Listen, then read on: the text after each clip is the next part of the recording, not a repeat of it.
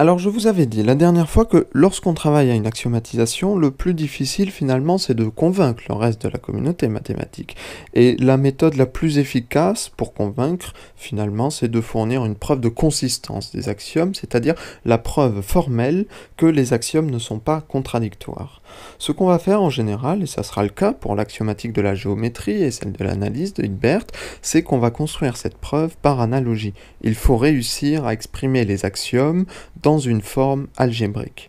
L'idée, c'est que la théorie des nombres algébriques est le domaine le plus fiable des mathématiques. Alors si les axiomes de la géométrie de Hilbert, par exemple, étaient contradictoires, une fois exprimés sous forme algébrique, cette contradiction s'étendrait à l'algèbre. Mais l'algèbre est sûre et peu contestable. Alors cela suffit à convaincre le reste de la communauté mathématique. Mais des paradoxes qui vont émerger en théorie des ensembles vont remettre en cause cette méthode. La théorie des ensembles, c'est une théorie qui est assez récente pour l'époque dont je vous parle, puisqu'elle a été développée à partir de 1873 et jusqu'en 1897 par Georges Cantor, qui va d'ailleurs parvenir, à l'aide des ensembles, à des conclusions qui sont euh, très surprenantes, et même si le raisonnement de Cantor reste euh, parfaitement logique. Par exemple, il va montrer qu'il existe des infinis, des ensembles infinis qui sont plus grands que d'autres. Alors, afin de comparer la taille de différents ensembles, on dispose en mathématiques de la notion de cardinalité. Un ensemble de trois pommes, par exemple, aura une cardinalité de 3, et un ensemble de trois ballons aura également une cardinalité de, de 3. Mais on peut aussi par exemple, associer la pomme verte au ballon de foot, la pomme rouge au ballon de basket et la pomme jaune au ballon de rugby. Ainsi, chaque élément des deux ensembles est associé à un et un seul élément de l'autre ensemble. C'est ce qu'on appelle en mathématiques une correspondance bi-univoque. Et à partir de cette correspondance, on peut en conclure que les deux ensembles possèdent la même cardinalité, donc ils sont de la même taille. Et c'est en comparant différents ensembles, mais cette fois-ci des ensembles de taille infinie, que Cantor s'est aperçu qu'il y en avait certains qui étaient plus grands que d'autres. Alors, il faut faire gaffe, puisque tout ça peut paraître finalement assez évident. Après tout, si on prend un exemple simple, n'y a-t-il pas plus de nombres entiers que de nombres entiers pairs? D'instant, on pourrait penser qu'il y a environ deux fois plus de nombres entiers qu'il y a de nombres pairs, puisque si on compte jusqu'à 10, il y a 10 nombres entiers, mais il n'y a que 5 nombres pairs. Mais ça serait une erreur, puisque on ne peut pas manipuler l'infini comme on le fait avec des ensembles finis. Alors, pour essayer de vous convaincre, je peux vous proposer une petite expérience. Si commencez par compter la suite des nombres entiers, je peux associer à chaque nombre entier, que vous direz, un nombre pair. Si vous me donnez 1, je donne 2. Si vous donnez 2, je donne 4. Si vous donnez 3, je donne 6, 4, 8, 5, 10, 6, 12. Et on pourrait continuer comme ça jusqu'à l'infini. Il n'y aura jamais une fin au nombre de nombres entiers, mais de la même façon, il n'y aura jamais de fin au nombre de nombres pairs. Alors ce qu'on vient de faire en réalité, c'est une correspondance biunivoque entre l'ensemble des nombres entiers et celui des nombres pairs, puisqu'on peut associer à chaque nombre entier x le nombre pair x multiplié par 2.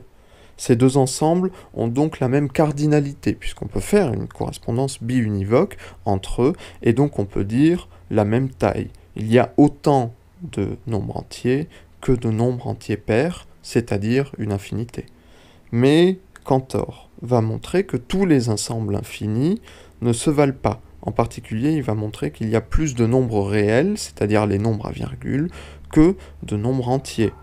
Et il va le montrer à l'aide d'une méthode qui sera réutilisée ensuite par de nombreux mathématiciens, c'est la méthode dite de diagonalisation. Alors pour commencer, Cantor imagine que euh, les deux ensembles, celui des nombres réels et celui des nombres entiers, euh, font la même taille, qui possèdent la même cardinalité, et que donc on peut faire une association biunivoque, une association un à un de tous leurs éléments. Le nombre 1 peut par exemple être associé au nombre réel 0,014, 50, 78, 304, etc. En dessous de lui, le nombre 2 serait associé à 0,835097, etc., etc.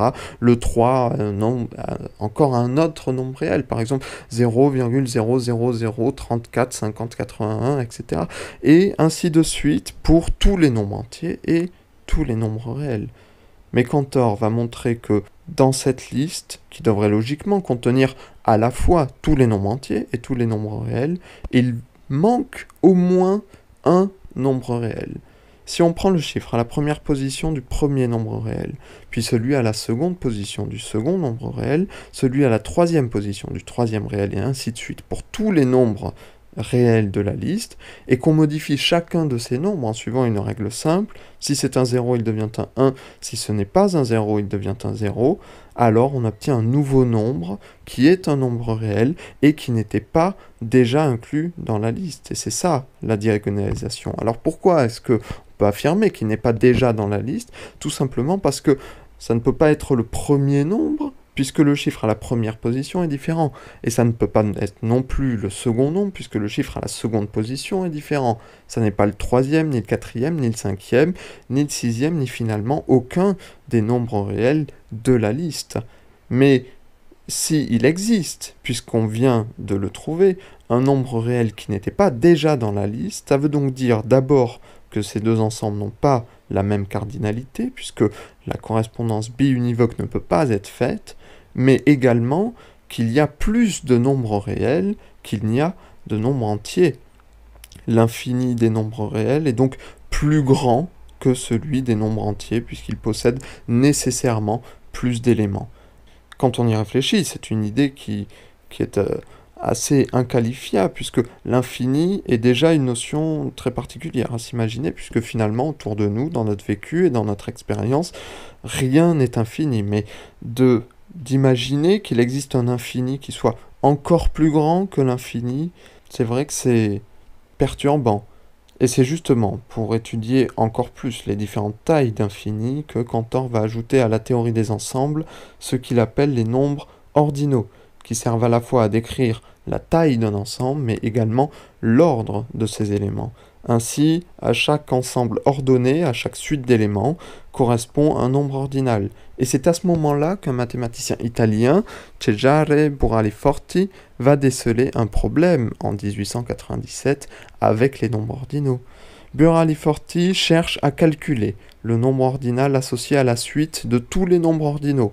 Le problème, c'est que dès qu'il calcule ce nombre ordinal, la suite de tous les nombres ordinaux, qui sert de base au calcul, n'est plus exactement la suite de tous les nombres ordinaux puisqu'il en manque un, celui qu'on vient de calculer. Donc le nouveau nombre ordinal ne représente finalement pas tous les nombres ordinaux, mais seulement tous ceux qui le précèdent. Et c'est là le, paradoxe.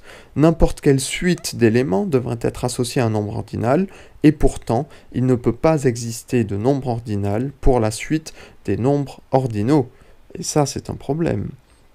En 1902, quelques années plus tard, Bertrand Russell va également mettre à jour un second paradoxe en théorie des ensembles. Il va dire l'ensemble des cuillères à thé n'est pas lui-même une cuillère à thé. Il ne s'appartient donc pas à lui-même. Il ne correspond pas à sa propre définition. Par contre, on peut réfléchir à l'ensemble de tous les ensembles qui ne s'appartiennent pas à eux-mêmes. Est-ce que cet ensemble-là s'appartient-il à lui-même ou pas? Au fond, il n'y a que deux possibilités. Soit il s'appartient à lui-même, dans ce cas, il devrait correspondre à sa propre définition, c'est-à-dire de ne pas s'appartenir à lui-même. Donc, s'il s'appartient à lui-même, il ne devrait pas s'appartenir à lui-même. Mais l'autre possibilité, s'il ne s'appartient pas à lui-même, alors il mérite de faire partie de l'ensemble des ensembles qui ne s'appartiennent pas à eux-mêmes, et dans ce cas-là, il s'appartiendrait à lui-même. Alors pris dans son élan, Russell va appliquer exactement la même logique à l'ordre des concepts. Être vert, c'est un concept, et on peut dire qu'une pomme est verte, mais être vert n'est pas vert lui-même. Il ne s'applique donc pas à lui-même, et c'est ce qu'on appelle un concept hétérologique. Mais l'hétérologie est-elle elle-même hétérologique? Si oui, alors le concept s'appliquerait à lui-même et ne serait donc pas hétérologique. Et s'il n'est pas hétérologique, alors comme il ne s'applique pas à lui-même, il est hétérologique. C'est à chaque fois le serpent qui se mord la queue.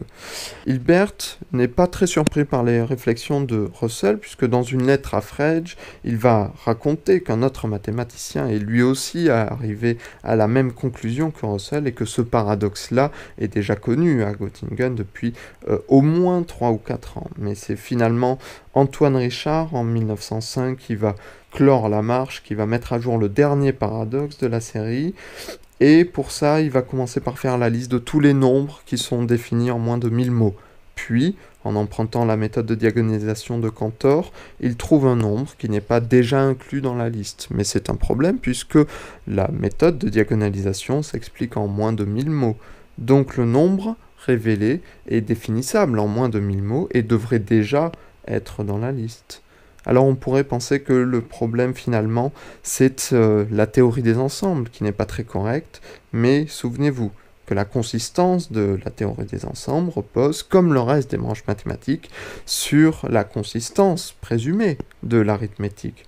Alors en fait, les paradoxes qui sont trouvés en théorie des ensembles se répercutent sur l'arithmétique et finalement sur l'ensemble de toutes les mathématiques. C'est un, un gros problème auxquels vont devoir faire face maintenant les mathématiciens, puisqu'il va falloir réparer en quelque sorte l'arithmétique et l'algèbre, refaire une nouvelle axiomatique afin de faire disparaître les paradoxes déjà connus et de donner une preuve de consistance de ces axiomes afin de se prévenir contre l'apparition de nouveaux problèmes. Seulement, jusqu'alors, les preuves de consistance étaient produites par analogie avec l'arithmétique et l'algèbre, et c'est une méthode qu'on ne pourra pas utiliser pour l'arithmétique elle-même. Alors à ce moment-là, personne n'a la moindre idée de comment faire une preuve de consistance qui ne reposerait pas sur l'arithmétique et l'algèbre. Et ce moment-là marquera le début de ce qu'on appelle la quête du fondement.